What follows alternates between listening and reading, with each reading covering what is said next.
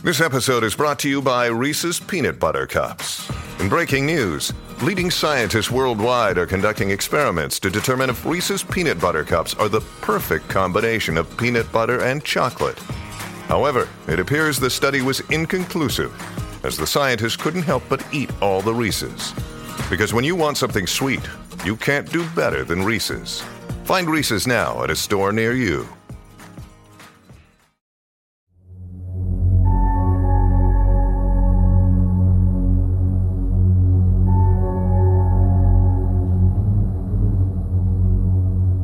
Momento que percebemos os objetos voadores que não sabemos o que são, um véu de mistério e terror pairou sobre essas aparições que desafiam a lógica e a ciência até os dias de hoje.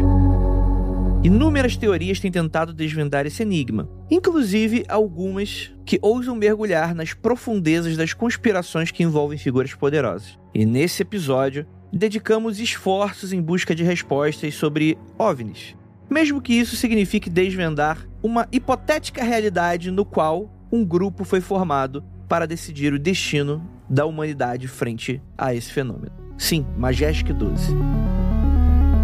Tentamos reunir todas as peças desse quebra-cabeça maquiavélico, revelando uma surreal e, quem sabe, extraterrestre verdade encoberta por esse comitê secreto composto por cientistas, líderes militares e funcionários do governo, formado lá em 1947, depois de Roswell. Tudo isso montado pelo presidente dos Estados Unidos na época, Harry S. Truman, com o objetivo de facilitar a recuperação e investigação de espaçonaves alienígenas, supostamente. Então coloque seu chapéu de alumínio, porque hoje no Mundo Frio Confidencial a gente vai investigar essa história bem a fundo. Então é isso, eu volto logo depois da vinheta.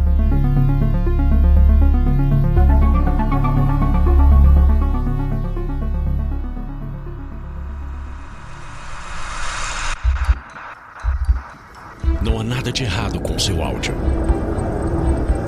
Adentramos agora através dos seus sentidos. Estamos preparando você para o que vai acontecer nos próximos minutos. Além do que conhece por tempo e espaço, o contato com algo além. Não conte para ninguém e nunca olhe para trás, pois este é Mundo Freak Confidencial.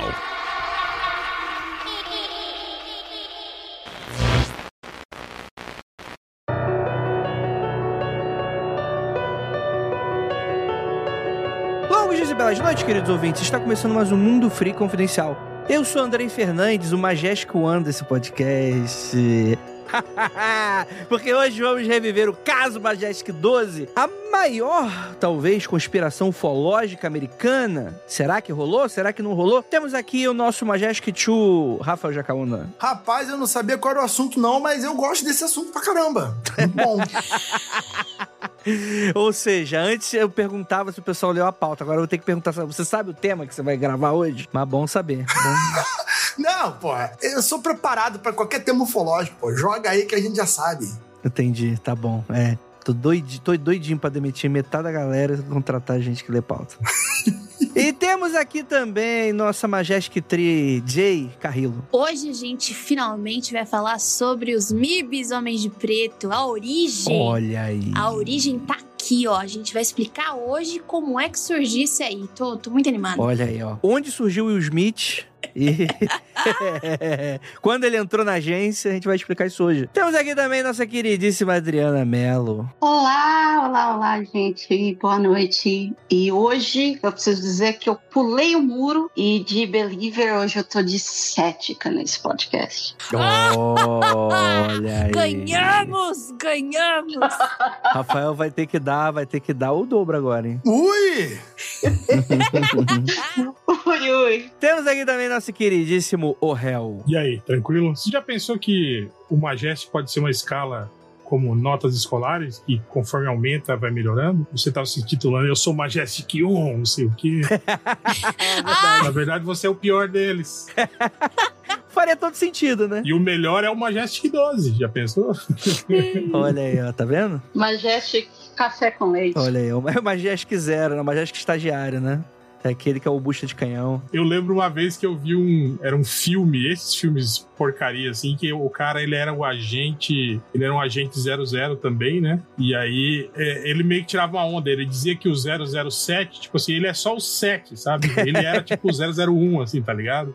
Ele era o cara mais importante da agência, né? Então, na verdade, quando você assiste o filme 007, você tá vendo só, tipo assim, uma historinha aí do, do agentezinho 7, assim.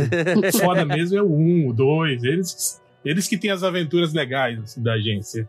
Caralho, com certeza. E, gente, vamos falar sobre essa grande conspiração ufológica, mas antes da gente voltar a falar nisso, deixa eu dar aqui um recadinho rápido antes da gente começar. Galera, eu mal tenho como agradecer a vocês, porque em uma semana a gente conseguiu bater mais de 70% da campanha do Catarse do nosso próximo especial de outubro. Você não sabe o que eu tô falando, eu vou te explicar bem rapidinho. Todo outubro Halloween, né? É, é, o nosso, nosso mês, né? Não é mês de aniversário, mas é, é, aquele mês simbólico, muito simbólico pra gente, né? Nós lançamos sempre uma minissérie profissional parrudona, legal, cara, que, poxa, mexe muito com a gente. Uma minissérie de ficção em formato podcast, olha só. E esse ano a gente já tem a história, se chama O Ruído. Só que para financiar para vocês que não sabem e tá dando mole, mesmo em formato podcast, é caro. Então a gente precisa de uma colaboração. E, cara, batendo mais 70% é praticamente certo que a gente vai conseguir bater a campanha nos 45 dias que pedimos. É uma campanha bem encurtada, justamente porque é uma grana que vai ajudar a financiar a edição,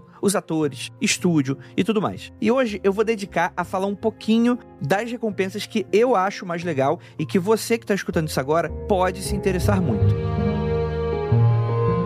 Para você que é criador de conteúdo, pretende ser, a gente está lançando três workshops diferentes envolvidos na criação de conteúdo. O primeiro deles é com a Ira Croft, né, minha sócia, parceira, e que tá sempre aqui também no Mundo Freak, que ela tá fazendo um workshop de produção e divulgação de podcast. Você que já tem um podcast, você que quer divulgar um podcast, quer aprender os meandros do marketing, Cara, pega esse workshop que ele é para você. Tem outros dois workshops que são ministrados por mim. Uma delas é como criar um podcast que não sai da cabeça do seu ouvinte. E diferente de workshops e cursos por aí que tem uma galera que, né, não tem coisas relevantes para mostrar, a gente tem coisas relevantes para mostrar. Você inclusive está vendo aqui um grande produto de anos de intenso debate, experiência. Eu e a Ira a gente tem mais de 10 anos de podosfera profissionalizando aí o conteúdo. Então, para você que, por exemplo, pode pegar esses dois workshops, um para produção e divulgação, o outro para criação. Então você cria, aprende a produzir e depois aprende a divulgar. Olha que massa. Tenho também, aproveitando pra galera que gosta de ficção, então isso vai valer tanto para quem quer fazer um podcast de ficção, quanto também para uma pessoa que quer escrever um livro, quer escrever um quadrinho. Tem um workshop meu, que eu também tô colocando aqui na campanha, que é criação de mundos e universos e personagens fantásticos. Então, para você que quer entrar aí, não precisa ser necessariamente falar de, do gênero fantasia, mas para qualquer tipo de história que você venha a ter, vai ser também um workshop bastante interessante para você. Tem uma outra recompensa que, cara, eu tava achando que não ia dar nada, mas eu tô vendo que ela tá sendo bastante procurada. Que é o quê? É uma recompensa que, para além de ajudar a campanha, você vai conseguir receber uma voz personalizada do Andrei. Imagina o seguinte: você tá dormindo agora, gente, do nada. Acorda! Imitar aquele cara lá. Acorda, pelo amor de Deus, né? Longos dias e belas noites. Mas pode ser absolutamente qualquer coisa que vocês quiserem. Se quiser dar de presente para alguém, se quiser alguma coisa para você, a mensagem especial, aquela mensagem no pé de ouvido, você pode adquirir. E eu tô achando muito doido que a galera tá realmente muito empolgada, né, com esse tipo de coisa. E cara, tem a recompensa que eu acho que também é uma das mais legais, que é a única recompensa física que a gente tem lá atualmente, que é a caderneta especial O Ruído, que a gente já liberou aqui. Eu falei da sinopse no episódio passado, então você já não vou ficar aqui enchendo muito o saco de vocês e tal, mas o pôster ficou lindíssimo e você vai conseguir ter um caderninho físico para investigando com a nossa jornalista que vai protagonizar esse especial as investigações que ela tá fazendo. E além disso, usar para todas as outras coisas. Então, cara, também é um presente muito legal. Tem também anúncios dentro do podcast Mundo Freak, anúncio dentro do podcast O Ruído. Então, galera, o céu é o limite, entrem aí. Será que a gente consegue bater essa semana? Até domingo? Até a próxima segunda, vai. Será que a gente consegue bater 100%? A gente já bateu aqui, ó, na data de publicação desse podcast, a gente bateu mais de 80% de arrecadação. E eu tô doidinho pra segunda-feira já liberar nas redes sociais as nossas metas estendidas. Que, cara, eu tenho certeza que vocês vão se amarrar quando eu anunciar. Então, é isso. Além de tudo, né? Vocês sabem que o Mundo Free Confidencial ele voltou a ser um podcast independente. Então, mais do que nunca, e inclusive eu vi, vi algumas pessoas tendo um pouco de confusão com relação a isso. Ah, Andrei, mas essa campanha de financiamento do ruído, o que, que tem diferente da campanha recorrente que vocês sempre fazem? É bom a gente deixar isso bem claro. O Apoia-se, o apoia.se barra confidencial, é aquele mínimo cafezinho, aquele 10 reais por mês que você já ajuda a fazer, enfim, esse podcast acontecer. E assim, gente, não subestimem a nossa capacidade de produção e nem superestime também. Então, entendam que a gente tá sempre precisando de apoio, a gente tá sempre precisando disso. Então, o que eu recomendo é, se você puder ajudar, quiser ajudar, apoia-se. A campanha do ruído no Catarse não é uma campanha recorrente, ela é uma campanha pontual que vai até mês de outubro. Então, ele é algo que ele não vai para investir na produção do Mundo Free Confidencial, do Aconteceu Comigo, enfim, diversos outros podcasts da casa. Ele é apenas pra gente conseguir pagar todos os profissionais, porque, cara, é um podcast de ponta. Encarecidamente, se você tiver como, tiver poder ajudar de duas campanhas, Seria ótimo. Se você não puder, não tem problema. Se você quiser escolher uma, talvez apoia-se pode ser interessante, porque ele tem aquela recorrência. Você deixa ali o seu cartão de crédito, você esquece lá, né? Tem o ruído também. Se você te falar, pô, Andrei, eu não tenho uma recorrência, né? Sei lá, eu sou frila, não sei como é que vai ser mês seguinte, mas eu tenho um dinheirinho agora. Pô, considere apoiar aí o ruído, você já tá ajudando a gente pra caramba. E se você não conseguir, não tem qualquer problema, ouvinte. Você baixando esse episódio, você dando audiência pra gente, você seguindo a gente nas redes sociais, arroba Mundo Freak no Twitter e arroba Mundo Freak em todos os outros lugares, cara, você já tá ajudando a gente pra caramba. Então eu já agradeço demais vocês por isso. Dá aquele RT, aquela compartilhada, dá aquela comentada. A gente pode nunca subestimar que as redes sociais elas têm essa coisa do algoritmo, né? Então, comentar, por mais que você não tenha muita coisa a dizer ou acrescentar no episódio, ou corrigir a gente, seria legal, toda vez que você vê um post nosso, pô, deixa um comentário lá, um, pô, achei legal, ou então falar, pô, legal, mas pode melhorar. Enfim, eu não vou ditar o que você pode ou não fazer,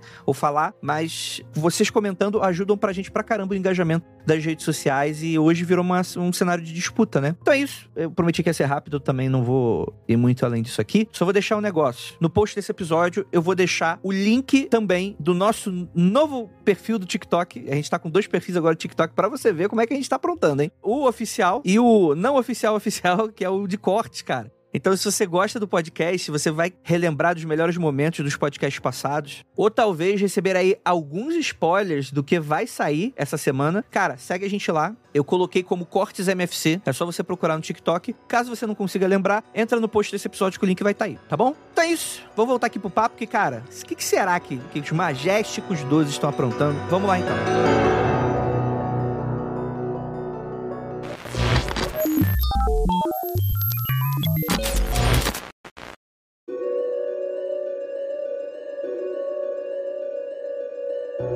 acho que 12, ela é uma conspiração bastante conhecida no meio ufológico, principalmente norte-americano. E como o brasileiro é tudo pela saco de norte-americano, né? A gente meio que sabe de todas as paradas também, né? Tô sentindo falta de uma grande conspiração brasileira de, de OVNI. Não tem um grupo brasileiro cívico-militar ah. que comanda na Rede das Sombras, as quedas de naves, né, que cai toda semana. Eu acho que tem, hein, porque o Rafael fez um lá. ah, André, é que no Brasil a gente consegue ser muito melhor do que os gringos. Aqui é tão uh! bem escondido, tão melhor escondido, que nós achamos que nem existe. Olha aí, ó. Esse que é o esse que é o negócio. Entendi, gostei. É que a galera do UFO agora aqui mudou o objeto de trabalho, né? Agora, agora o negócio deles são cidades perdidas na Amazônia e tal. ET não. é verdade. ET tá fora do. Real, é que aqui no Brasil é o que eu digo. Lá nos Estados Unidos tem gente que fica falando que o MIB fica atrás 10 anos coagindo a pessoa, aquela coisa toda. Aqui no Brasil, eles matam logo o cara rápido, rapaz. Acaba muito ligeiro. Ah, o cara começa a falar, o último que tentou falar foi aquele lance da Operação Prato, o cara se morreu, pô. Isso aqui é rápido. É, eu comparo bastante com a relação de serial killer, né? Tipo, ah, a gente não tem serial killer brasileiro. Não, não tem. Eu tenho. Imagina. É nada, pô. Não, Jagano, mas não é verdade, não, pô. Aqui pô, tá tranquilo aqui. Os caras têm até loteamento aí e tal. Real, calma, vamos lá. Loteamento. Não tem mais Spotify para o lado jurídico. Vamos, vamos, vamos pra frente. Vamos pra frente. Vamos, vamos começar do começo. Antes de qualquer coisa, a gente precisa falar sobre um pouco sobre Roswell, que é um tema que já foi extremamente debatido. A gente tem dois episódios falando sobre. É o nosso primeiro episódio do podcast e o nosso episódio 200, né? Acho que 200 ou 300, que a gente grava, que ele foi um marco para a ufologia mundial nesse sentido, né? Esse caso. Independente se você acredita ou não, Roswell tá geralmente muito conectado em todas as conspirações ufológicas que tem. Ali você nasce aquela crença da falta de credibilidade de instituições. Assim, instituições, na verdade, eram bastante questionadas nos Estados Unidos, né? Enfim, eu não vou falar aqui de história americana. Mas quando você envolve o tema alienígena, não tem como não falar daqui, né? Então a gente tá falando de 1947. Então a gente tá falando de dois anos depois do final da guerra, da Segunda Guerra Mundial. E estamos falando aí do início da Guerra Fria, no qual sai uma notícia de jornal que um dos militares fala: então, a gente recuperou uma nave. Aí no dia seguinte o jornal falou: oh, aquela ali era sacanagem, não acreditem nessa história. E a galera ficou muito cabreira, falou: caralho, que isso? O cara dá uma notícia dessa, aí depois eles vão refazendo as versões, etc e tal. E pros ufólogos, essa história nunca foi engolida a sério, assim. Tipo, o que que aconteceu? Por que, que esse cara deu essa notícia aí dessa, dessa maneira, né? Mas a ideia geral, quando a gente vai falar sobre o Majestic 12, é que o Majestic 12 seria um comitê especial, oficial, mas não oficial. O que, que eu quero dizer com isso? Feito por oficiais, né? Pessoas membros do governo, mas que sejam por baixo dos panos, né? Então seria uma espécie de comitê liderado pelo presidente Truman, seria isso, né? O Harry S. Truman, em que ele teria juntado mais 12 cabeças, né? E ao invés de ir pra Grécia e formar os Cavaleiros do Zodíaco, Oh, meu os Cavaleiros Deus. de Ouro, eles fizeram ali o, eles fizeram ali o comitê pra saber o que que faz com essas naves, né? Novamente, dentro dessa narrativa de ufologia, né? Porque você vai precisar ter uma certa sustentação das grandes afirmações de que, poxa, existem naves, caem naves. O governo sabe? Sabe, porque ele tá escondendo. Se ele tá escondendo, então a gente precisa entender como é que foram os mecanismos utilizados para fazer essa, esses subterfúgios. E aí o Majestic 12 tá dentro da identidade folclórica ufológica americana nesse sentido. Em que a gente tem aí essa questão. Eu lembro muito, por exemplo, o, a Jay brincou do MIB, né? Mas você tem coisas muito parecidas com. Eu, eu não sei se eles chegam a citar o Majestic 12, eu acho que não, diretamente. Mas eu lembro que você tem vários episódios, tanto do desenho animado, como também você teve aqueles filmes. Não se lembro se o segundo ou se o terceiro, né? Que abordam muito, muito o passado de um dos personagens, né? Que fala justamente com esse envolvimento do governo, do tipo, montar agências secretas que vão lidar com essas coisas. Aí surge essas coisas como Homem de- Homem de Preto. Quem seriam essas pessoas que estão ali dispostos a esconder essa verdade da gente? O agente secreto do agente secreto, no caso, né? É. O governo, você vai criar pessoas, um outro, um outro, uma outra comunidade para poder guardar muito bem esse segredo, né? Parece uma caixa dentro da caixa. É, apesar que lá dos, nos Estados Unidos é meio comum isso, né? De não há muita colaboração entre as agências lá, né? Às vezes até dentro das próprias agências você tem grupos que operam separados, de modo secreto, e que o cara não sabe da existência, não sei o quê. né? Então isso é uma coisa meio. É, isso é um mecanismo anti-espionagem, né? Uhum. Pra você não. Você compartimentalizar a informação. Isso é muito falado no Oppenheimer, né? A gente cita em um podcast passado de ufologia que a gente fala. A gente dá justamente esse exemplo, né? Isso não é colocado no filme, mas é um fato histórico que, por exemplo, o presidente da época, eu acho que era o Truman, inclusive, ele não sabia da bomba atômica. Chega um general lá e fala: então, é, presidente, a gente conseguiu desenvolver essa parada aqui. Quer dizer, você imagina, o cara é o presidente americano, só que é um civil, né? Então você vai ter diversos mecanismos que você vai es- esconde pra justamente não vazar informação, para os soviéticos não ficarem sabendo. E isso vai esquentar bastante esse clima, desculpa o trocadilho, de Guerra Fria, né? Tem aquele outro filme também, documental, que é o Independence Day também. O o presidente não sabia também da existência, né? Dos alienígenas da, da área 51, né? Isso que vocês estão comentando tá muito, muito atual, né? Esse lance da compartimentalização ficou muito clara. Isso pro norte-americano era muito mais, é muito mais comum para nós essa, essa coisa de subdivisão dentro das divisões é um pouco burocrático demais. Porém, é bem isso, essa, essa ideia que uma informação dessa ficou na mão de 12 que entendiam mais e talvez esses 12 se compartimentalizassem entre eles também, né? Então essa, essa divisão dos assuntos, do que cada um combina, cada um sabe das coisas, é, é bem a cara da ufologia que estamos vendo hoje em 2023. Quer dizer, então, que tipo, tinha o grupo do Zap do, do Majestic 12, daí de repente um, um manda uma mensagem errada. né? grupo do Zap sem o fulano. Aí o cara descobre que tem um outro grupo dos do Majestic 4 só, já pensou? Ele fica todo bolado. Porra. Parece o grupo do MDM, né? Opa! Mas é basicamente isso que acontece pra surgir o folclore do Majestic 12, né? Porque só acontece em 1984. A gente tá falando aí de uma coisa que aconteceu em 1947, que é o caso Roswell, e só vai reverberar em 1984. Eu posso contar o que foi que aconteceu? Claro, por favor, fale. Hey, it's Kaylee Cuoco for Priceline. Ready to go to your happy place for a happy price? Well, why didn't you say so? Just download the Priceline app right now and save up to 60% on hotels. So, whether it's Cousin Kevin's Kazoo concert in Kansas City, go Kevin, or Becky's Bachelorette Bash in Bermuda, you never have to miss a trip ever again. So, download the Priceline app today. Your savings are waiting. Go to your happy place for a happy price. Go to your happy price, Priceline.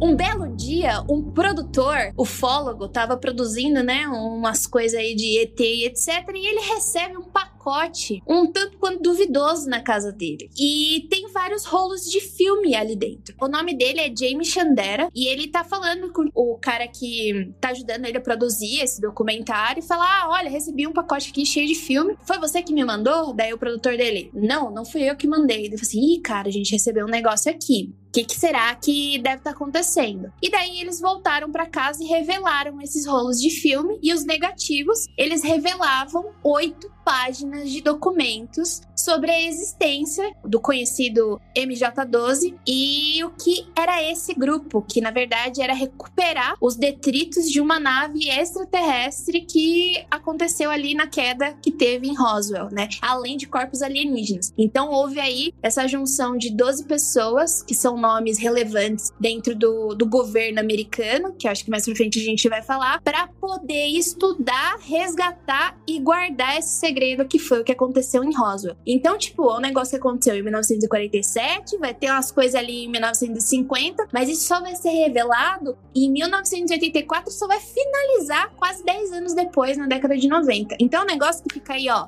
há muito tempo. Ele literalmente, como o André estava falando antes, faz parte do folclore ufológico. Então, Jay, mas você sabe que esse é o ponto que me transforma numa cética. Porque eu fico pensando, se já é difícil você guardar um segredo entre quatro pessoas, imagina você guardar um segredo desse tamanho entre 12 e por 40 anos, cara. É por isso que o Andrei não fala dos projetos dele pra gente. Jamais.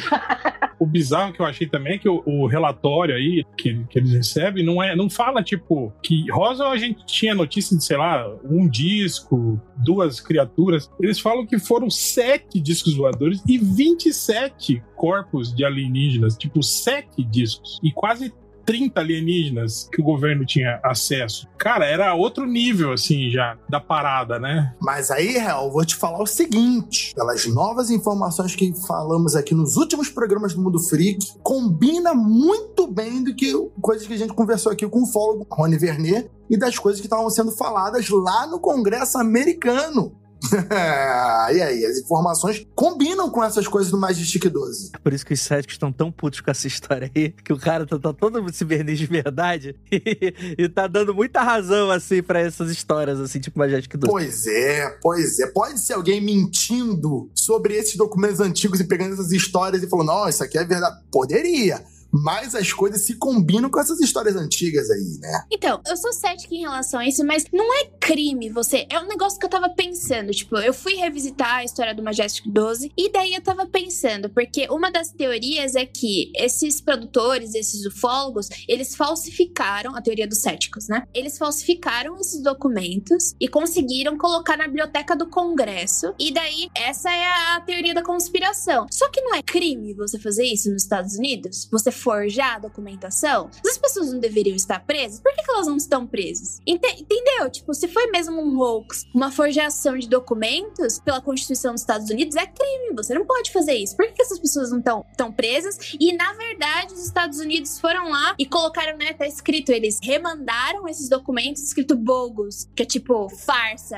não, não, é, não é sério, não é verdade. Eu, eu fico, tipo, me perguntando em relação a isso. Eu acho que a Jay fala muito bem isso, justamente porque quando a gente fala sobre essa história, a gente não tá falando sobre a década de 50. A gente tá falando sobre a década de 80. Eu, por exemplo, eu sou muito cético com relação a um pouco desse folclore ufológico americano. Eu vou dar um pouco dos meus motivos mais pra frente. Mas justamente porque eu acho que tudo é muito complexo e muito intrínseco e pessoas têm informações demais com coisas de menos, com fatos pouco prováveis aqui dentro, dentro dessa questão. Mas eu acho que oferece algum tipo de explicação para realmente uma dúvida que a gente tem. E quando a gente tá falando sobre os anos 80, é bom a gente salientar. A gente estava meio que numa espécie de auge da febre ufológica. A febre ufológica, ela pega ali entre 60, 70 e 80. A gente vai ter aí, por exemplo, vários dos filmes clássicos de ufologia. A gente vai ter ET, a gente vai ter contatos imediatos terceiro grau. A gente vai ter um monte de coisa é, é, que tá sendo dessa época. Às vezes pode ser até depois, né? Que a gente tá falando de 84. Pode ser 85, 86, 87, 89. Não importa. Mas esses filmes saindo dessa época fala sobre como isso estava reverberando para a opinião pública, como isso estava bem aceito como mitologia moderna. Fala sobre como as pessoas tinham uma demanda social, mercadológica, dessas pessoas querendo consumir esse tipo de história. Então, o meu problema, principalmente com esse tipo de documentação, afirmação e testemunha vindo dessa época, não quer dizer, claro, que isso não é um argumento que sustenta falando que tudo, logo tudo é falso, mas eu acho que tem muito desses argumentos, dessas testemunhas que surgem para vender livro. Tem muita gente, muito fólogo nessa época, que estava vivendo exclusivamente de palestra, de vender livro. E infelizmente, como a cultura americana é extremamente mercantilizada, é aquele tipo de coisa do tipo: você precisa da próxima grande informação bombástica no seu próximo livro. Você precisa de uma nova informação. Você precisa sustentar essa rede, porque antes de tudo, ela é comercial e dá muito dinheiro. Então, nesse sentido, eu tenho algumas questões com essa época. Mas é fato que aí você vai ter, vamos dizer assim, uma espécie de vazamento desses documentos. Esses documentos, eles são entregues como reais, através de pessoas que afirmaram que trabalhavam na CIA na época, né? Inclusive, é interessante falar que a CIA teve bastante interesse com experimentos de diversos tipos como esse. É, inclusive, acho que foi debate em vários episódios aqui do Mundo Free Confidencial, que o governo americano, ele sempre sempre teve interesse nisso, não necessariamente como um aspecto do tipo, ah, isso é verdade, temos aliens, etc e tal, mas até como um aspecto de contra-espionagem, né? Você, às vezes, colocar esses vazamentos para meio que dar uma mensagem para a União Soviética, ou existe até um medo oposto, né, do, dos Estados Unidos como governo suprimir esse tipo de narrativa conspiracionista, justamente porque é uma narrativa de enfraquecimento das instituições, né, que poderia ter sido plantado pelos soviéticos, por exemplo. Além de tudo que eu falei, ainda existe esse momento muito específico que a gente viveu, em em que todas as informações, principalmente falando sobre governos e sobre política, é algo que você precisa enxergar a segunda, terceira, quarta camada. O que recai a gente também para um tipo de argumentação muito problemática, né? Que vira hoje lá a galera no Twitter falando: ah, mais uma cortina de fumaça dos Estados Unidos, né? Tipo, tá,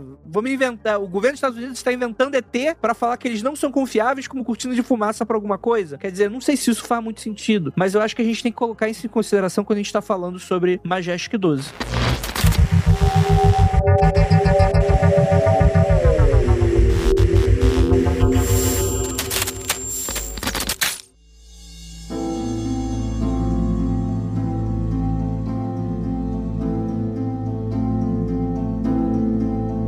ideia geral é que a gente teria uma Majestic 12 feito aí pelo nosso. O Jamie Chandera, que inclusive eu acho esse nome maravilhoso, né? Parece que ele veio dos Thundercats.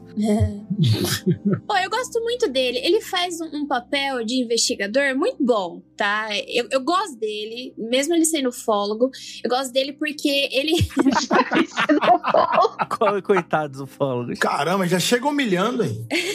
não, não, ele faz um trabalho muito. Ele tem um trabalho muito competente em relação a, a ele pega esses filmes e ele fala assim: tá, beleza, a gente tem uma problemática aqui. Se a gente for a, a público, isso é como se fosse crime, né, gente? A gente tá atacando o governo dizendo que eles estão escondendo uma coisa que eles disseram que era um balão meteorológico. Então, isso vai dar problema pra gente. E se eu continuar sem fazer nada com esse material, eu tô perdendo a oportunidade de descobrir a verdade. Então, o que, que ele e o produtor dele fazem juntos? Eu esqueci o nome do produtor. Eles vão até a biblioteca do Congresso para ver se eles acham mais documentações em relação a essa documentação que eles receberam, né? Então, ele, o que, que eles vão fazer? Eles pesquisam o tipo de papel que foi usado para imprimir essa, essa documentação, tanto que eles chegam a um determinado momento que é um papel tão específico que só o governo governo americano e mais uma empresa usava esse tipo de papel. Eles vão analisar a marca d'água, porque tem nomes muito grandes, né? Tipo de presidente e de generais. Então ele falou assim: pô, vamos ver se a assinatura tá certo ou não. Tanto que em determinado momento eles acham uma documentação que é chamada de Cutler Twinning entre dois, dois nomes muito grandes do, do governo americano. E o que acontece é que não tem assinatura de um, do, um dos caras. Daí ele vai lá e vai ver que o cara nem tava no país, não tava nos Estados Unidos, então não tinha como assinar esse negócio. Então era tipo, normal não ter a assinatura dele, que foi emitida pela agência dele, no caso. Então ele faz um papel de detetive muito competente analisar essas coisas, que eu acho muito interessante, né? E às vezes é só tipo, ai, eu vi, ou então eu fui abduzido. Não que isso seja uma coisa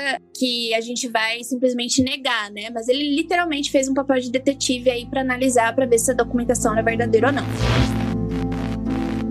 Quem seriam esses membros desse comitê responsável meio que por criar as políticas internas e sombrias do governo americano, né? Quem eram os Majestic 12? A gente tá falando do Lloyd Berkner, que ele é físico, engenheiro, inventor e líder de estudos atmosféricos. A gente tá falando do Detlef Bronk, que é biofísico, se tornou presidente da Universidade John Hopkins. A gente está falando de Vannevar Bush, engenheiro, inventor, administrador de ciências. Durante a Segunda Guerra Mundial, foi chefe do escritório de pesquisa e desenvolvimento científico dos Estados Unidos. Trabalhou no início da administração, inclusive, do Projeto Manhattan. É bom a gente falar, né? Projeto Manhattan da bomba atômica, tá? Oppenheimer. A gente tem o James Forrestal, último secretário da Marinha e o principal secretário de defesa da época. O Gordon Gray, que é advogado que se tornou secretário do exército de Truman. O Helsko Hillenkoetter, ele é o almirante que foi o terceiro diretor de inteligência central DCI e primeiro diretor da Agência Central de Inteligência. Quem, senhoras e senhores? Ele mesmo,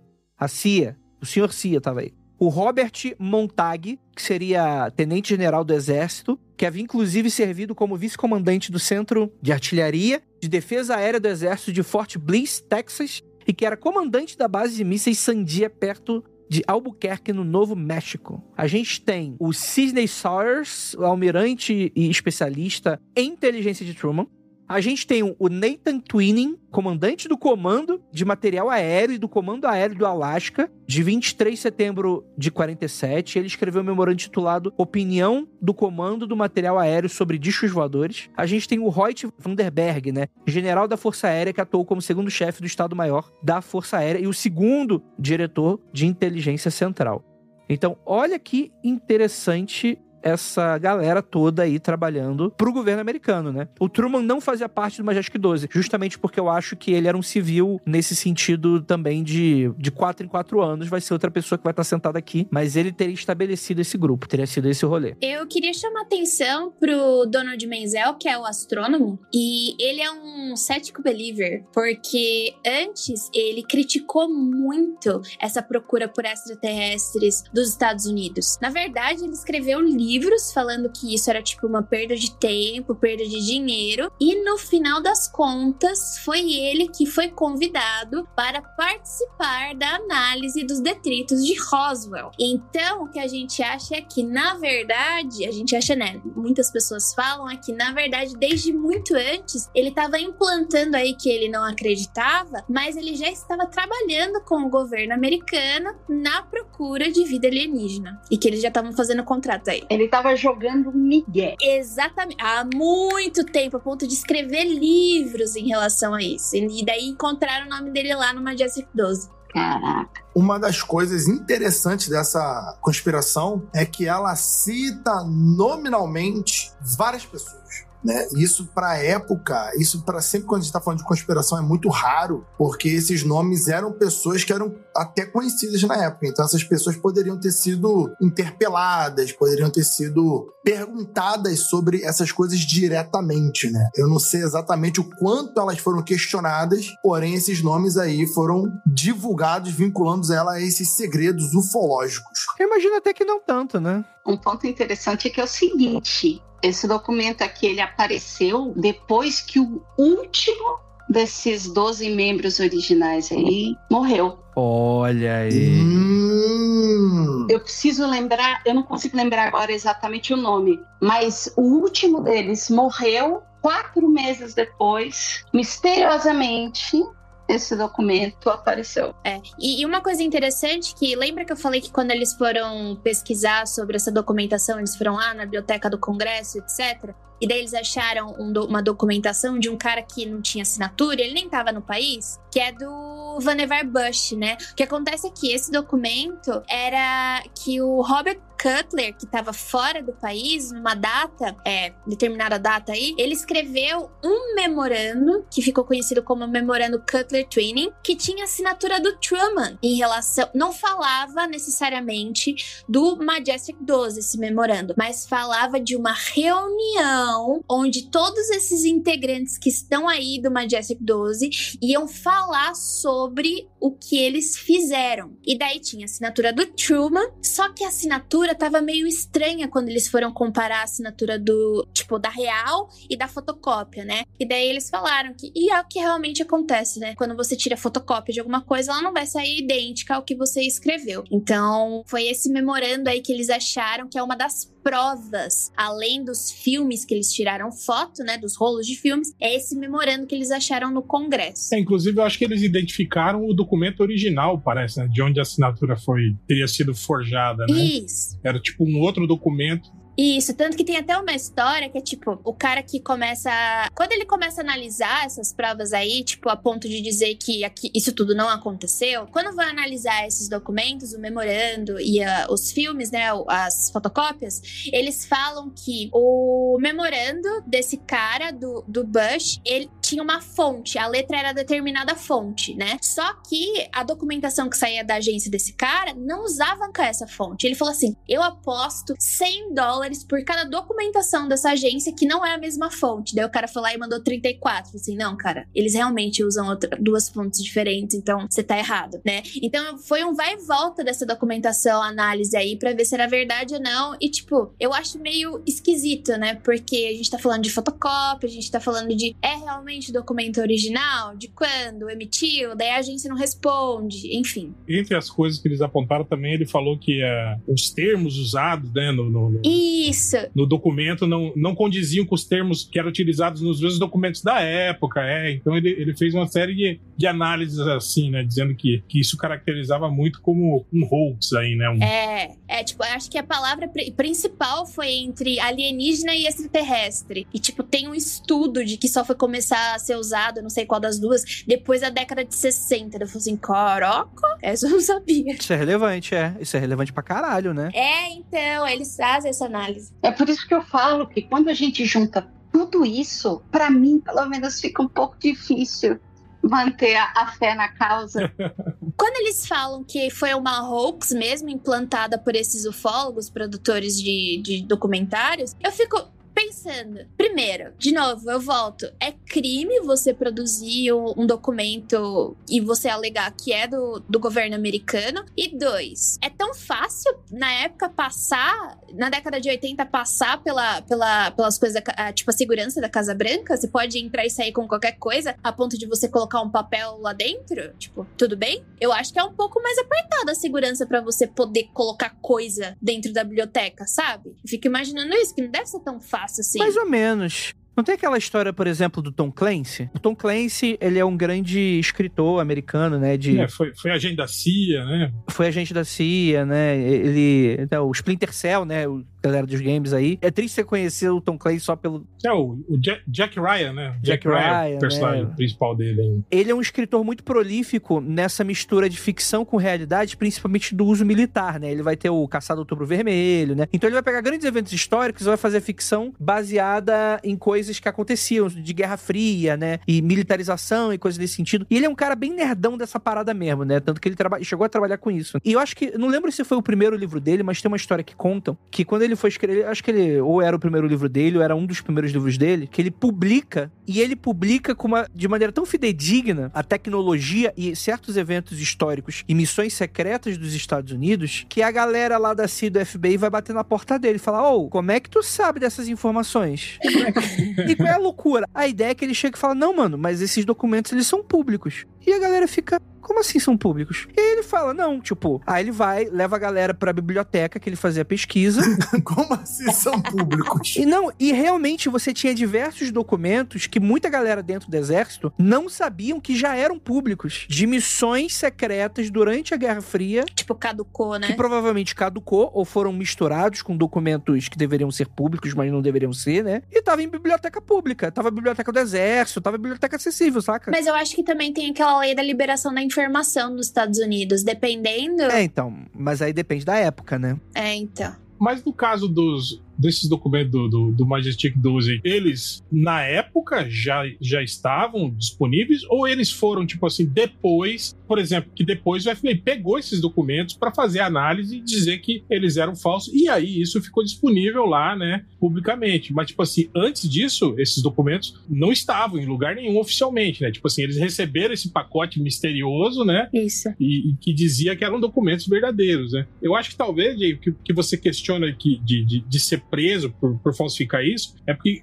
é, o lance deles terem recebido isso descaracteriza a autoria deles, entende? Tipo, não, ó, nós não produzimos nada, nós só recebemos. Não é só isso, não. Tem o memorando. O memorando, eles falaram que acharam, tipo, memorando, que é literalmente uma documentação Sim, que eles sim. alegam como verdadeira do governo americano, foi achado na biblioteca do Congresso. Por que, que esses dois fazem? Aquilo que eu falei antes. Pô, eu não vou ir a público, porque senão é como se fosse uma traição à minha nação, mas eu também não vou ficar parado com a oportunidade de saber a verdade. Então eles começaram a pesquisar. Tanto que tem até um ufólogo que ficou muito do lado deles e ajudou bastante, que é o Stanton Friedman, que ele tem uma, uma parcela de ajuda aí muito grande, né? Nessa, nessa pesquisa, nessa. tentar ver se os documentos são falsos ou não. É isso que me preocupa, entendeu? Porque eu fico falando, mano, mas porque o, o governo ameri- americano não falou nada? Em 1984, eles recebem essa documentação, eles começam a pesquisar e assim, o governo americano fica quieto. O negócio tá pipocando, tá quase queimando e eles ficam calados. Pra só depois. Tanto que, não sei se é a CIA ou a FBI que libera a documentação escrito bogus, é em 1993. É muito tempo depois. Já deixou essa parada esquentar e a galera discutir. Entendeu? Cara, isso tem cara de contra-espionagem, viu? Como assim? Eu vou dar um exemplo. Vazam documentos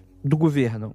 Independente se são falsos ou verdadeiros. Quem é que vai se interessar por isso? União Soviética. União Soviética fala, cara, os Estados Unidos. Vamos dar uma olhada nesses documentos? União Soviética manda os agentes, faz os agentes perder tempo, dinheiro, gasto de energia, perder tempo. E verificar essa parada pra ver se é real. E o governo americano tá quieto, não fala nada. Porque sabe que talvez seja mentira. Nessa hipótese, ele é mentira, né? Nessa hipótese é completamente cético. O governo americano fala, ó, não fala nada não, deixa essa galera saber. Aí, o- aí o soviético fala, caralho, será que tem alienígena mesmo? Vamos começar a fazer uma pesquisa de disco aqui na União Soviética? Aí tá lá a União Soviética gastando dinheiro, tempo, energia com disco voador.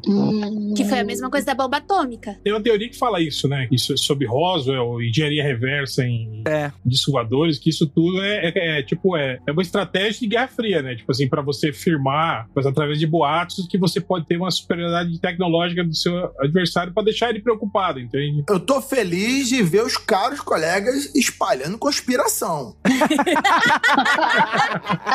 eu tô contente, eu tô contente. Nunca, eu não achei que eu chegaria aqui e falar: vocês estão doidão? Vocês são conspiracionista? É sobre isso? Pro Jacaúna é mais fácil acreditar que o alienígena existe mesmo, né? Não que isso é, é, é inventado para enganar o inimigo. Por isso que o Jacaúna tava tão quietinho e há tanto tempo. Eu tô reparando nele quieto, só observando. Eu tô estudando, assim como um bom agente soviético, eu tô ouvindo e falando. Eles estão. Vocês estão. Não é possível que eu vou perder tempo e dinheiro investigando um negócio desse. Isso aí não é possível. Another day is here, and you're ready for it. What to wear? Check. Breakfast, lunch, and dinner? Check. Planning for what's next and how to save for it? That's where Bank of America can help. For your financial to dos, Bank of America has experts ready to help get you closer to your goals. Get started at one of our local financial centers or 24-7 in our mobile banking app. Find a location near you at bankofamerica.com slash talk to us. What would you like the power to do? Mobile banking requires downloading the app and is only available for select devices. Message and data rates may apply. Bank of America and a member FDIC.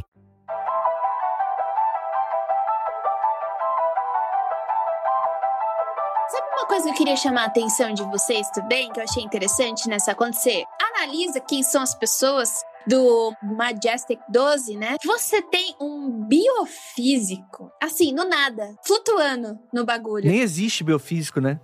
Ou o cara é biólogo é físico, foda, biofísico, nem existe isso. Engenheiro inventor de estudos atmosféricos, é o cara da marinha, é o cara que criou a CIA, tio. É o tenente general caralho a 4, é só gente pica. Daí tem lá um biofísico, que é- foi presidente. Tipo, mano, parece muito bem arranjado. Tipo, ah, vamos colocar um biofísico aqui no meio, porque esse aqui analisou o material biológico dos alienígenas. Eu fico, ah, mano, isso é muita cara de pau, não é possível. Mas isso aí me lembra um pouco aquele, aquele livro chamado Enigma de Andrômeda, né? Que é inspirado num pouquinho dessa ideia que tem, que tem um grupo que cuida de, de, de assuntos pica da galáxia desse. E, aí você tem que, não adianta ter o, o general, o presidente, o não sei o quê. Pô, mas você tá falando de corpo de alienígena, tem que ter alguém que tem de biologia, de física, de estrutura. Não adianta ter o cara que tem de bomba atômica, pô. A gente quer que alguém que tem de biologia.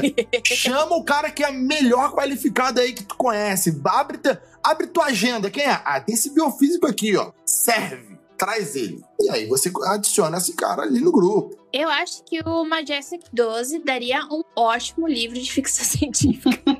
Eu acho que tem robustez. Desse caráter mítico do 12 aí também, né, cara? Por que, que não eram 10? Por que, que não eram 15, né? Eram 12. Então, parece que, peraí, foi o Truman? Eu não sou muito boa história dos Estados Unidos, mas foi o Truman que ficou paranoico? Que ele começou a achar que tudo ia ser uma invasão nos Estados Unidos, e daí ele ficou. Era difícil fazer reunião com ele. Eu não sei se foi o Truman ou se foi o seguinte dele. Não tenho certeza. Mas parece que um desses é, é, é uma piada. Que os 12 era porque o presidente, ele era o 13 terceiro. Mas o 13 terceiro ele não podia se envolver, porque ele se encarregou dos outros 12, sabe? Então o número real, na verdade, é 13. Ah, então é, é petista, pô. Faz o L, filho da puta. Né? é isso. Isso deve ter um toque religioso nisso, né? Porque são 12 apóstolos. Eita, só piora. O 13 terceiro é Jesus, que é o presidente, né? Então Pode ter um lance desse mítico aí também. Cara, vou dar uma outra conspiração aí pra vocês, hein? Lá vem. Pra... Agora uma conspiração believer, hein, Rafael? Agora você vem comigo, hein? E se o Majestic 12 for realmente um documento falso, porque não existem mais documentos dessa época, mas o Majestic 12 existiu de verdade e alguém plantou lá pra fazer, só que essas inconsistências aí foi porque o cara não tinha alguns detalhes, Pra dar um verniz de veracidade pra corroborar a denúncia. E aí? Os Estados Unidos não vai ter documentação, Andrei? Vai perder documentação? Talvez ele, o cara não tenha conseguido o documento, mas ele, ele fazia parte do envolvimento. Ele era o, o sobrinho, ele era o, o filho de um dos 12. E aí ele, caralho, fiquei sabendo do bagulho. Como que eu vou contar? Isso aí tem muito cara, tipo assim, quando, quando o documento veio à tona, tem muito cara de- daquele serviço postal automático dos Estados Unidos que você deixa com instruções, tá ligado? Tipo, ó, depois que o último membro dos 12 morrer, três anos depois, vocês vão enviar esse, esse, esse material para o, o ufólogo que produz, que produz documentários sobre isso que, isso que pega, sabe? Olha, ó, ó, vamos lá, vamos lá, Real. Por que, Agora- não mandaram pra, pra um jornal, entende? Pra um- uma rede de TV? Tipo, é muito estranho, Jacão. Hel, eu, eu vou quebrar teu galho, Hel. Eu vou quebrar teu galho. Vou te explicar já de saída por quê. Quem disse que não mandar pro jornal? Quem disse? O lance, Hel, que nada prova que eles deixaram de mandar pro jornal e o jornal simplesmente não publicou, mas o Follow publicou. Isso é, a gente não sabe para quantos quantos locais isso foi, para quantos jornais isso foi. Porque o jornal, o jornalista pode ter falado, eu não vou querer me queimar com isso aqui. O editor pode ter falado, nem fudendo que eu vou botar esse assunto aqui no jornal, eu sou maluco. e aí, quem é o maluco? O fólogo já tá na chuva se molha. Então, os jornais podem não ter querido se envolver. Eu sou obrigada a dizer que o Jacaúna está repetindo o argumento do mundo freak 201. Onde ele disse a mesma coisa, mas ele usou o Jornal Nacional de exemplo, o Estadão e a Folha, grande mídia de exemplo. Eu nem sei qual é o 201, mas isso pra mim aí é é normal, é recorrente na ufologia. Mais um sinal que tu não leva a pauta, mano. É, é a parada, é, tudo é um eterno retorno, e o que significa é o seguinte: em algum momento. Eu vou jogar esses 500 episódios dentro da porra do chat GPT e eu quero cuspir um episódio pronto toda semana sem eu precisar gravar essa merda. é só isso, bicho. Recalchuta as opiniões e vambora. Acabou. Mas qual era o assunto do 201 agora? Fiquei curioso. É do Roswell. É o remake do Roswell. Ah, olha só. O que, o que eu tô querendo dizer, é, Jacão, né, que é o seguinte, é que, é que esses documentos, eles foram endereçados para uma pessoa muito específica, no caso, né, os dois, os ufólogos que produzem documentários. Para você chegar a eles numa cadeia, tipo, esse documento teria que, sei lá, depois que os 12 morreram, esses documentos foram para não sei quem, que mandou para não sei quem, até que chegou uma hora que eles falaram, nossa, tem esses dois ufólogos aqui, né, que produzem documentários, vamos mandar para eles, de forma anônima. Entende? É isso que eu tô querendo dizer. Que essa cadeia de, de transmissão, assim, é muito suspeita, entende? Tipo, Sim. você jogar na mão justamente dos caras. Conveniente. Você quer dizer, você quer dizer que é conveniente. Mas eu que. Ah, mas eu te pergunto, Real. Caralho, eu tenho uma informação quente sobre. Eu vou chegar pra quem? Pra um podcast que tá começando hoje? Ou vou chegar aqui pro Mundo Freak que já publica sobre ufologia há um tempão? Falar assim, porra, tá aí, eu vou, eu vou chamar. Caraca, tem um maluco aqui que publicou dois episódios de podcast sobre ufologia. Vou, vou pegar minha informação. Aí o cara escuta e fa... aí, aí escuta a Jay falando, não, porque apesar de ufólogo, aí o cara manda pro novato. é isso que vai acontecer. Então, eu acho que esse, esse pensamento, a lógica dele é: caramba, eu vou mandar pro ufólogo. Vou mandar pro ufólogo que não tem produção relevante, não produz nada, ou vou mandar pro ufólogo que já produz documentários, sabe? Ô, Jacaúna, isso é importante, sabe por quê? Porque mesmo eles recebendo a cereja do bolo, eles receberam esses rolos de filme, e daí, quando eles estavam meio que se embananando na pesquisa, eles receberam um cartão postal. Esse cartão postal tinha aí umas frases enigmáticas. E eles, decifrando essas frases, conseguiram ir até determinado local dos Estados Unidos, onde iam achar outra prova que o Majestic 12 realmente existiu. Então as pessoas, elas estavam, essas pessoas aí que queriam que a coisa fosse à tona, já estavam de olho nos dois, porque sabia que eles tinham potencial de poder levar essa história para fora, entendeu? Então isso aí que você tá falando é tipo a cereja do bolo, literalmente depois do cartão postal que eles recebem quando meio que tá tudo meio embananado, entendeu? Pra mim, Jay, essa informação que você tá dando agora é só mais uma prova de que, de que foram os próprios ufólogos que armaram a parada, entende? Então, então. Do tipo, como que o cara que mandou os documentos ia saber que os caras estavam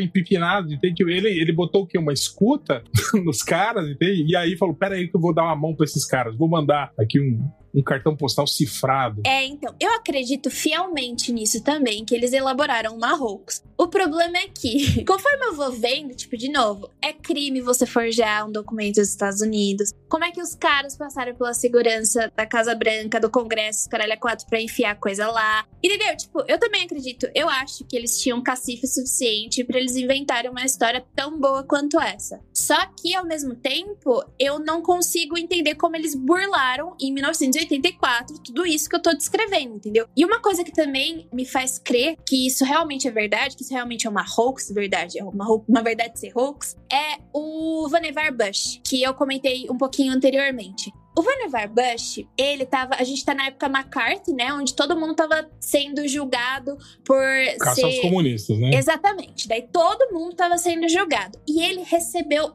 perdão. E além de receber perdão, ele recebeu é, como se fosse uma segurança a mais. O Vannevar Bush, ele foi, é, durante a Segunda Guerra Mundial, ele foi chefe do escritório de pesquisa e desenvolvimento científico dos Estados Unidos. Então, ele quase estava ali é, fazendo toda a pesquisa e desenvolvimento militar que aconteceu ali. Inclusive, fez parte do Projeto Manhattan, como o Andrei disse anteriormente. Só que quando você vai pesquisar esse cara, ele estava envolvido com o JK já. Toda aquela treta que teve com o JK, ele estava envolvido. JFK. Perdão, JFK. JK é o da. O J... Caralho, você tá envolvido com o JK eu ficar com o cu na mão agora. JK já era, hein? Construiu Brasília, a gente sabe por quê. Brasília tem uma base alienígena. Caralho. 50 OVNIs em 5. Cara ia meter bronca mesmo. Ele já estava envolvido com JFK. Então, ele já tá com esse problema de conspiração há muito tempo. Por que, que ele recebeu perdão? Por que, que agora ele recebeu segurança? Então, tipo, parece que eles vão traçando a história, sabe? Criando várias linhas para poder conectar todo mundo junto. Então, é uma grande história de ficção científica com grande potencial, mas eu ainda fico meio abalada com essas duas coisas que eu citei, né? Que, tipo, para mim, para mim não, é crime você forjar um documento dos Estados Unidos e eu não sei como eles enfiaram isso na biblioteca do Congresso. Você sabe, Jay, eu gosto, apesar que eu falei que eu tô como cética em termos do Majestic 12, eu gosto muito dessa ideia de um time secreto de especialistas e que, que assim, é, é muito maluco, né? Porque quanto mais você pesquisa, quanto mais vídeo, videozinho no YouTube você assiste a respeito, mais dentro do, do, do, do buraco de minhoca você vai entrando. E aí você vai vendo todas as, as teorias, desde que a quantidade de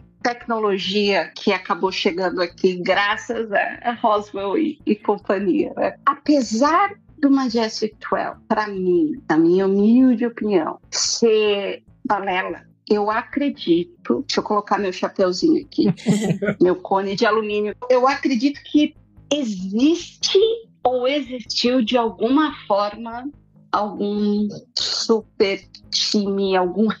levando para os padrinhos, algum grupo tipo Illuminati que a gente uhum. assistiu no, no filme da, do Doutor Estranho. Eu acho que existiu algo assim. Eu acho que não existiram só um, Dri. Eu acho que existiram vários. Tipo assim, a gente teve, no pós-segunda guerra, os Estados Unidos repatriando e perdoando. Um monte de nazistas. Mas uma, uma tuia de cientista nazista, né, para trabalhar para eles contra os comunistas, né? Eu acho que você teve vários desses grupos, assim, sabe, desenvolvendo coisas diversas, assim, né? Bom, o próprio projeto Manhattan era, era né, era uma parada assim. Mas né? por que resgatar Roswell? O bagulho aconteceu em 1947, gente.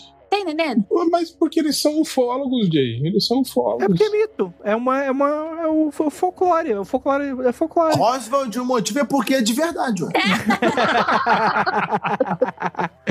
Roswell aconteceu, aconteceu, o governo abafou, morreu o assunto, passou de seus 20 e tanto, 30 anos, a galera falou: Caraca, lembra daquele negócio? Achei um documento. Sabe por que tem que ser rosa? Assim, na minha opinião, eu não acredito muito nessa história toda. Porque não faz sentido eles criarem o evento Rubbles, em que em Minnesota cai um OVNI que ninguém ouviu falar e que é secreto. Porque essa porra não vende livro. Se eles inventarem um evento, não vai vender livro. O que vende? Rosa. Você vai precisar interconectar para dar uma resposta para fazer uma parada que não existe no mundo normal e real, que é dar uma ordem pro caos. Então tem que ser uma parada que existe e que precisa de uma resposta. Rosa. Não pode ser uma parada que vai abrir uma nova pergunta. Tipo, caralho, e agora? Não, na verdade, eles descobriram que em Minnesota caiu, na cidade de Rubbles, caiu um objeto que aí o pessoal foi investigar. Não era ET, era interdimensional. Não tem essa parada. Tipo assim, vai ter outro tipo de narrativa ficcional ou, ou, ou supostamente não ficcional para outras coisas. Mas é isso. O, o que, que, é esperado? É isso. Ah, caiu ET, tá escondendo ET. Aí chega lá, por que, que tá escondendo? Ah, porque tem um grande parada secreta, etc e tal. É, é para mim é uma, é uma coisa muito estranha, assim. Eu, eu, eu, eu gosto muito dos episódios que a gente fez sobre o David Grush. Eu quero muito saber o, o final dessa história, porque eu tô muito curioso. Justamente porque eu, naturalmente, não acredito tanto nessas narrativas ufológicas de década de 70. Eu não sou o cara que acredita. Eu, eu acredito, assim, em relatos mais contextuais, em coisas que são mais. Tipo assim, o cara que foi abduzido, tá? O que, que esse cara tem para falar? Pô, talvez possa ter as luzes de Fênix, por exemplo. Porque as luzes de Fênix. Muita gente viu, muita, muita gente, gente viu. As luzes de Fênix bate com os eventos que aconteceram aqui no, na noite oficial dos OVNIs, bate com os Foo Fighters. Aí, opa, existe uma comparação. Agora, nave cair com o ET sendo achado é uma coisa, não tô falando que é inédita, pode ter vários relatos com relação a isso. Mas é simplista. Mas é muito mais inconsistente, é. Sempre o exército chega primeiro no Eu me incomodo muito com essa parada. Teve uma, uma aqui, aqui no Brasil, que desculpa as pessoas que gostam dessa parada, muito fólogo foi nessa, nessa linha, nessa onda. O UFO de Niterói. O pessoal escutou um barulho, viu um OVNI no céu. Isso foi recentemente, 2013 agora, 2015, sei lá. Foi, foi agora, agora, agora. O pessoal falou que caiu uma nave, um disco voador em Niterói. Onde que, onde que caiu? Dentro da base aérea. Ah, porra, pelo amor de Deus, né? Dentro da base aérea, tipo, a galera escutou um barulho. Dentro da base aérea onde fabrica munição. Eles escutaram um barulho. Isso aí, isso aí, Andrei, é o caso de Magé, pô. É, o caso, desculpa, caso de Magé. Desculpa, eu falei Niterói, é caso de Magé, caso de Magé. Ah, tá. O caso de Magé cai onde? Lá na, na fábrica de arma. Na fábrica de munição. Porra! A galera escutou o estrondo da queda. Onde? Dentro da fábrica de ar. Ah, gente, pelo amor de Deus, né? Desculpa, isso é meio foda, né? Aí complica, aí complica, aí complica. Eu tenho problema para acreditar em todas essas visitas. Primeiro porque, cara, para mim, da mesma forma que eu enxergo que o, o ser humano, no seu íntimo, do core ali, o ser humano não é bom, eu não consigo imaginar que o alien, um alienígena, o ETzinho, vai ter um coração bom e vai querer ajudar. Porque tem gente que levanta a tese que durante os anos houveram trocas, houver uma série de tecnologias que a gente tem hoje foram deixadas aqui, foram entregues aqui em troca de alienígenas vivos, etc. Cara, eu não consigo acreditar nesse molde de alienígena, saca? Eu acho que o alienígena, o ET realmente, quando chegar aqui, quando for a hora de chegar na Terra, Eu me ofereço, eu me ofereço. Se quiserem me trocar por ele, eu me ofereço. Não fala isso não, Jay. Não fala isso. vai ser Independence Day, cara. Quando eles chegarem aqui, eles vão descer e falar, ué, cadê os dinossauros, porra? tipo, né? Porque Chegaram atrasado. É.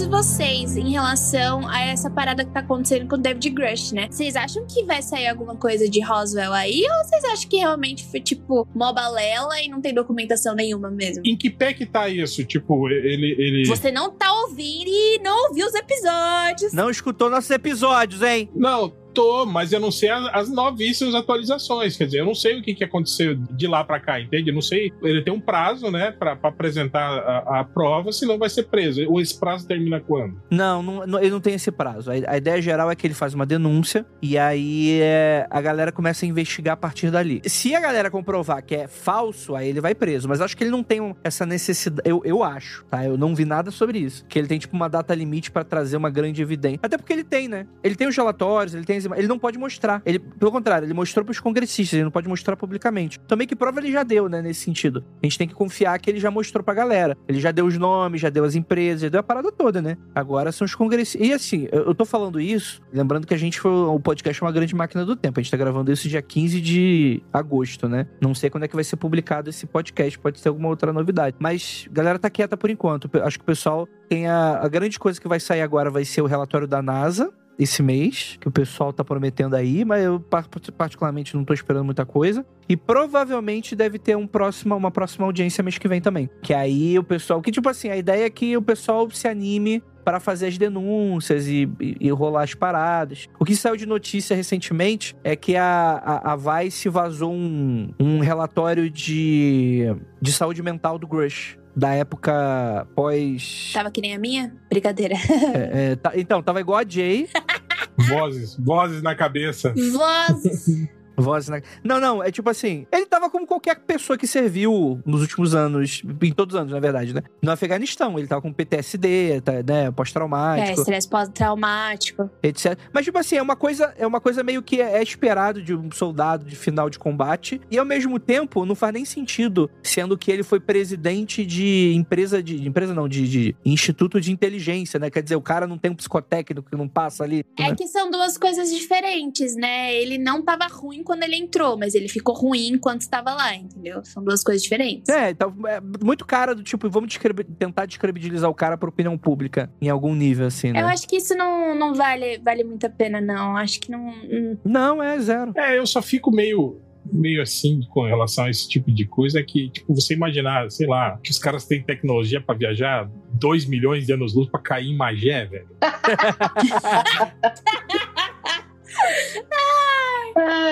Não, qual o problema? Magé, Magé é foda, mano. Magé pode Não, cair sim, cara. cair em Varginha, cair em Roswell, entende? Tipo, porra.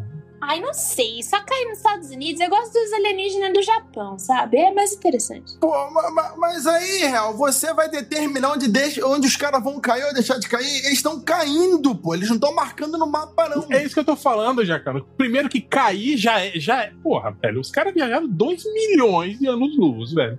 Pra cair, velho. Chegar aqui e foi. Ih, Vai catar vaca? Vai catar ih, vaca? acabou o combustível, caímos. porra. Mas quem diria? Um avião que viaja de um lado pro outro planeta aí, terra, de cidade, de uma cidade pra outra, pode cair no, no meio do aeroporto dentro de uma grande cidade. É muito maluquice isso, né? É complicado. Não, mas porra, peraí. A gente tá falando de um avião que é movido ao mesmo, ao mesmo princípio de motor desde que ele foi criado, cara. Os aviões hoje em dia. É isso, cara. Mas você agora quer ser o juiz do princípio de movimento da nave alienígena que a gente nem sabe qual é. ah, Real, aí tá complicando. Aí tá complicando. Eu tô falando sobre isso, so- sobre a altíssima tecnologia, entende, cara? É isso, não, não me entra na cabeça, entende? É, fo- é foda porque, tipo assim, a gente entra na área de especulação. Acho que o Vernê, eu faço essa pergunta pro Vernê quando a gente tá gravando. Eu tinha essa mesma opinião do réu, assim. Que é meio foda, né? Mas o Vernê, ele fala uma parada que me deixou pensativo, né? Como diz o meme, me deixou pensativo rabudinha. que era o que é o seguinte: sei lá, talvez se a gente for caminhar pra trás. Sei lá, um medievo olha um iPhone e fala, cara, os malucos são deuses. E aí o, tem aquele lance lá dos Samsung que explodem. Teve até a regra de avião falando que não podia entrar com um tablet Samsung no avião com risco de explosão, que teve um modelo específico que deu vários problemas. Foi depois teve recal e etc e tal. Aí, sei lá, tu explica pro medievo, não, essas paradas de vez em quando explode aí do lado da tua cabeceira aí, dá um problema. Aí o cara vai ficar meio. Pô, André, você quer, tá querendo dizer que, que a nave que caiu em rosa, tipo, era um, um- era um, o Renegade, era o Jeep Renegade do, do alienígena, né? Que ele não fez o recal e aí deu uma, deu uma merda com o tiro. Cara, eu vou falar uma parada aqui pra você. Se essa parada que a gente tá descobrindo, por exemplo, de supercondutor for real, que é uma notícia que tá pintando aí nos meios científicos, por exemplo, que é um negócio que, tipo, eu não vou nem entrar aqui para não, porque não vai estender demais o tempo do podcast explicando uma coisa que é muito, enfim, que é difícil de explicar e tal, não, não é- não é esse o tema do Não, podcast. tem a Jay aí, pode explicar. Mano, supercondutor não é tão absurdo, pelo amor de Deus. Não, ô, ô Jay, todo mundo é burro aqui.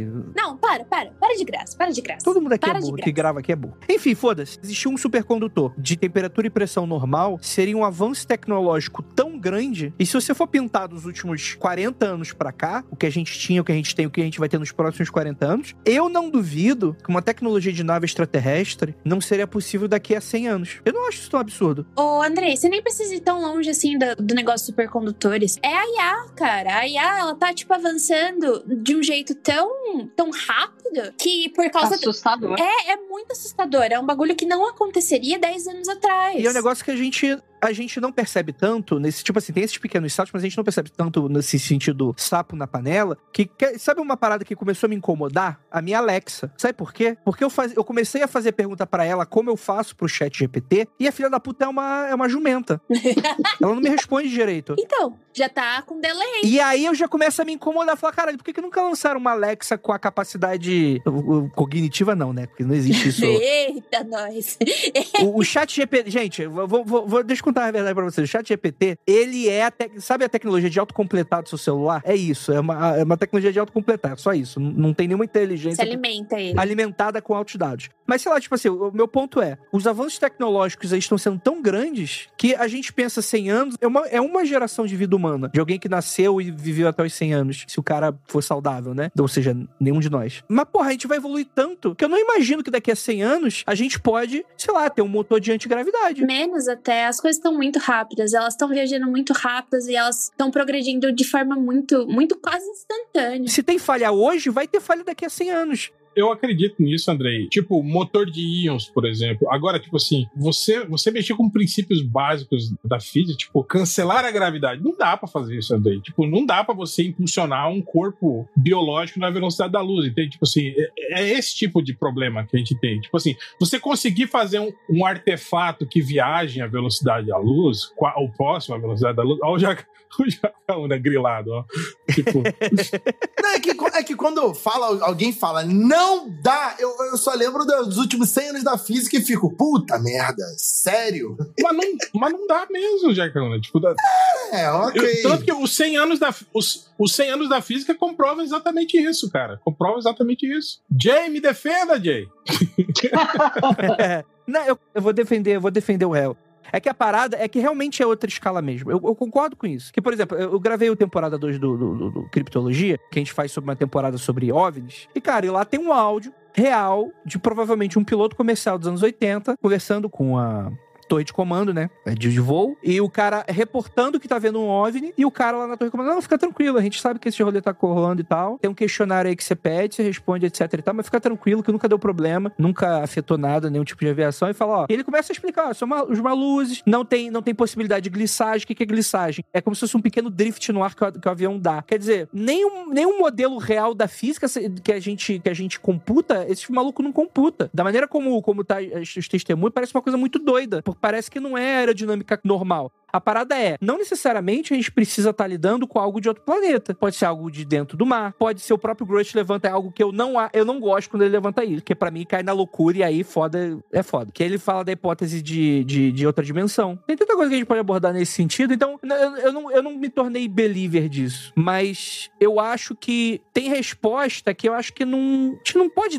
não pode dar muito ainda do tipo, o que que pode ser? Não sei, eu particularmente acho que tem que tem que esperar para ver os próximos capítulos dessa história toda aí. Veja, Kauna. Quem diria, hein, ouvir o Andrei falando assim, lembrando de outros podcasts antigos. Ou, por exemplo, todos esses casos de, de naves, do, do aeronáutica, exército, as Forças Armadas Americanas registrando essas naves que estão voando muito mais rápido que os caças, estão pareando e disparando. Isso todos esses relatos do Grush no Congresso, essas coisas todas, são relatos de objetos voadores que estão lá e estão fazendo isso. A física que diz não dá, cagou.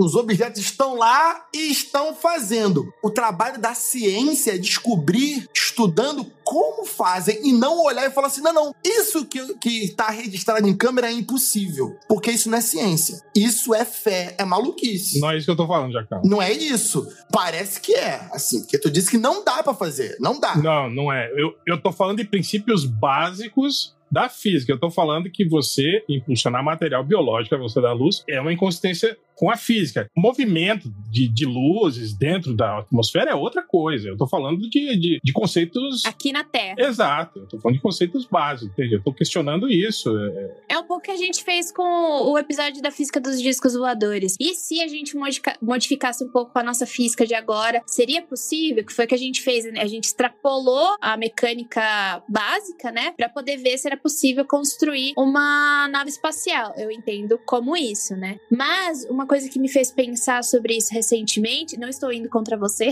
muito pelo contrário, é que depois do James Webb, que é o telescópio, a gente tem visto bastante novidades, né? E fotos bonitas sobre o nosso universo. E mesmo assim, o Hubble ainda tá dando um caldinho, porque ele pegou um novo objeto astronômico que a gente não sabe explicar. Quer dizer, não sei, até onde eu sei, não tinha nenhum artigo científico ainda sobre. Eles acharam que era um erro de dados, né? Que eles fazem lá, e acharam que era um erro quando eles foram computar e processar esses dados, viram que um buraco negro se ejetou da sua galáxia de origem. Caralho. Exatamente, ele se ejetou. Ai. Ele se ejetou e conforme ele foi saindo da sua galáxia de origem, ele foi saindo numa velocidade tão alta e que eu, eu acho, né, que é isso que aconteceu e que eu li que uma velocidade tão alta que ele foi formando novas estrelas. Caraca! E formou um risco. Formou um risco. O objeto astronômico é um risco. E daí, quando a galera foi ver, falou assim: pô, o Hubble já tá velho, né? Já, já vai aposentar, tá pegando o erro, tá pegando dado que não existe. Isso aí deve ser um problema de, enfim, X que eles usam no Hubble, né? Daí, é, quando eles foram processar os dados, eles viram que na verdade era um buraco negro se ejetando da sua galáxia de origem. Como a gente explica isso? Não sei sei, estou esperando os papers. Se sair algum paper, por favor, me manda aí, porque eu não sei, eu tô obcecada por isso aí. Jay, eu quero que tu me explique o ponto de interrogação. Puta merda, também tô, tipo, doida, não sei. M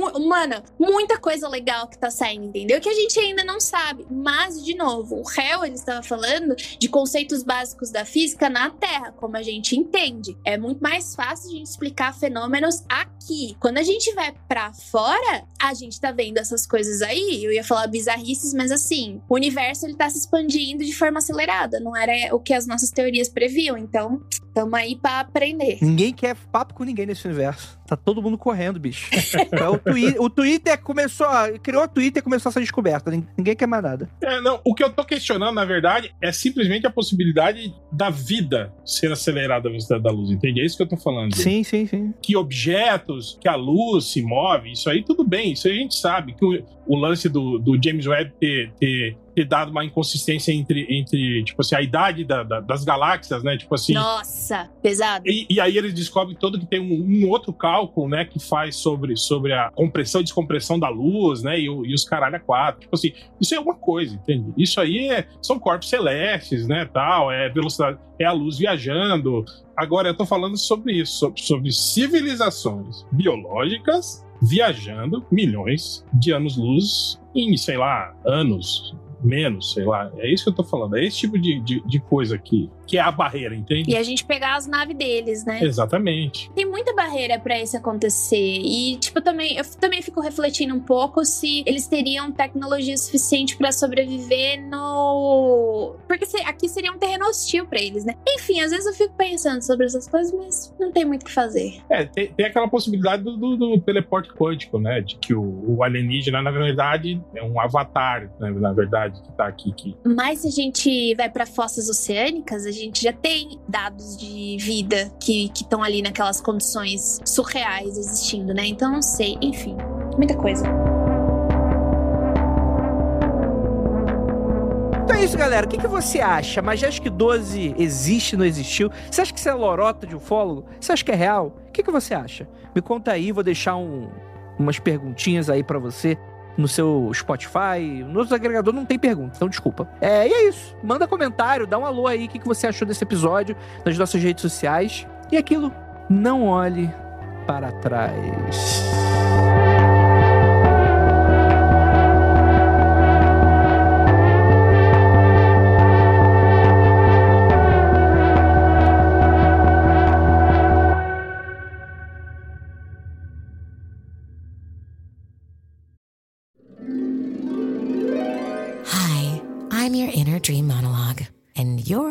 Fast asleep, so I'll be quick. Great job using the Colgate Optic White Overnight Teeth Whitening Pen before bed. When used as directed, it gives you a visibly whiter smile in just seven days. So while I fly and talk to animals, you're removing teeth stains with ease. Sweet dreams. And when you wake up, keep on living life to the brightest. Colgate Optic White. Find it at all major retailers. Encerrar esse podcast, que eu tô cansado? Vamos. Eu já, eu, já, eu já ia perguntar se então a Meg é real. Olha, se, o, se a vida não consegue suportar a velocidade da luz, eu não consigo suportar mais de duas horas falando de ET. Ó, oh, dava pra falar mais meia hora de boa.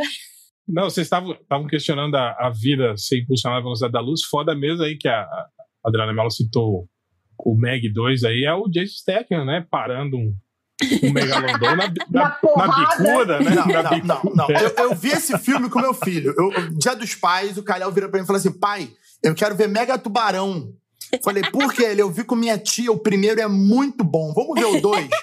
Aí eu, caralho, vou gastar não. dinheiro pra ver Mega Tubarão. E aí eu fui e falei, no cinema, vambora. Porra, foi exatamente 24 reais cada entrada. Eu falei, vamos, vamos, vamos ver, Calhau. Vamos ver.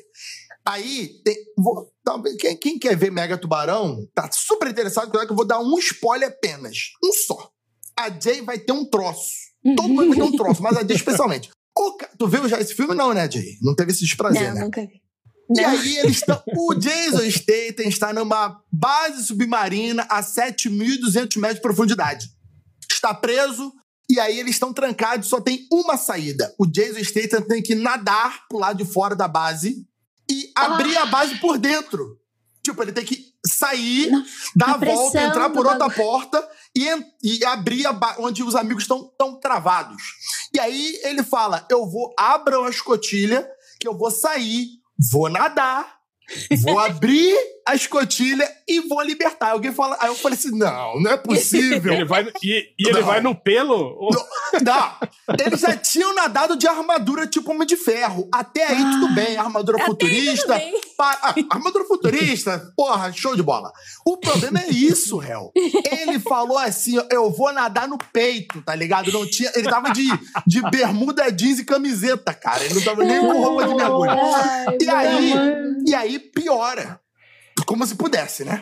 E aí o cara fala assim: mas ele vai morrer por pressão. Aí eu falei: caralho, alguém, Alguém, falou óbvio. alguém Parabéns. falou óbvio. Então, o outro diz o seguinte: não, o que mata na pressão nessa profundidade é o oxigênio dentro do corpo humano.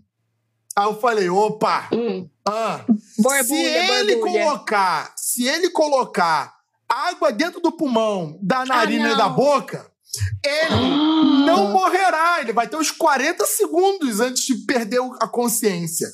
Ah, e aí o não. Jason Stanton engole água, Ah, deixa não. água na boca e no nariz e sai nadando.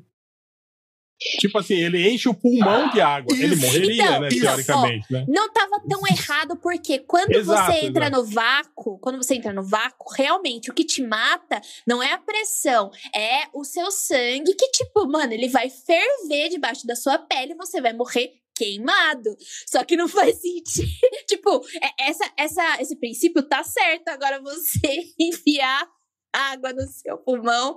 Pra isso, Basicamente, ele se afogou É, sem se afogar. Você- lembra daquele filme O Segredo do Abismo? em que o, o Ed Harris faz algo similar. Eles usam uma, um traje em que tem um líquido que você Sim. consegue respirar o líquido. Aham. E aí, Mas esse aí- líquido. aí é outra coisa, E, é outro esse líquido existe de verdade. Esse líquido existe de verdade. Esse princípio foi criado justamente para isso, para escafandristas conseguirem chegar a profundidades bem maiores usando esse líquido respirável, Uhum. porque equilibraria a pressão, porque você está cheio de líquido né, dentro das suas vias respiratórias. Se você E aí, assiste. ele já- Continue.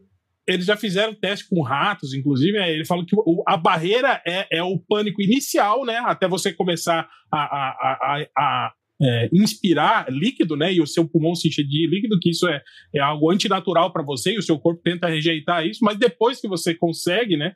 Que os ratos, né? Passavam por essa por esse pânico inicial, tipo de se sentir ah, afogados, eles passavam a respirar de- embaixo do líquido Cara, normalmente eu- e, e voltavam a fazer as Gente, coisas que eles Eu Não, sabia que isso era de isso- verdade. Eu pensei que era de filme. Eu não sabia que isso Não, era não, de é de verdade. verdade. Se você leu é, aquele, aquele livro científico acuradamente, acuradamente científico, no caso, Dan Brown, Símbolo Perdido, é, tem uma caixa que é usada de tortura com esse líquido respirável. E o cara perde a noção se tá dia, se tá noite, porque ele tá respirando água, e ele acha que tá morrendo afogado, e não morre afogado porque ele tá respirando esse É aquele líquido. documentário também, Evangelion, também, né? Que eles É. entram na máquina. é. É, mas não, ô, ô, ô Jeca, sabe por quê? Tipo, eu, entrei em contato com isso, porque é é uma, uma sabedoria, assim, um pouco peculiar. É que tem um livro, Justiça Ancilar, que tem uma hora que elas estão numa nave espacial e, tipo, estoura a nave espacial e ela vai pro vácuo. E começa a descrição do que acontece com o corpo no vácuo do espaço. Eu falei assim, nossa, que interessante, vou pesquisar pra ver o que acontece realmente. E é isso que acontece. No vácuo, é, o problema, né, tipo, da diferença de pressão que você tem no seu corpo e em outro lugar que seja, tipo, desse jeito, os- a hemoglobina, né, o seu sangue, ele começa a ferver por causa, é, é tipo um fluido, né, com a diferença de pressão. É o que a gente estuda em fluidos. É que eu não estudo fluidos na física, né, eu só estudo Mas também você congelaria no espaço, né? Também, tem essas duas opções. A, a morte não é bonita em nenhuma das duas. O Murilo, o. Murilo ganhou um extra de 40 minutos. Vamos encerrar esse podcast, pelo amor de Deus. Vamos lá. É, inclusive, Murilo, corta a parte que eu dou spoiler aí de projetos futuros, tá? Tá Este programa foi produzido por Paratopia Podcast Storytelling.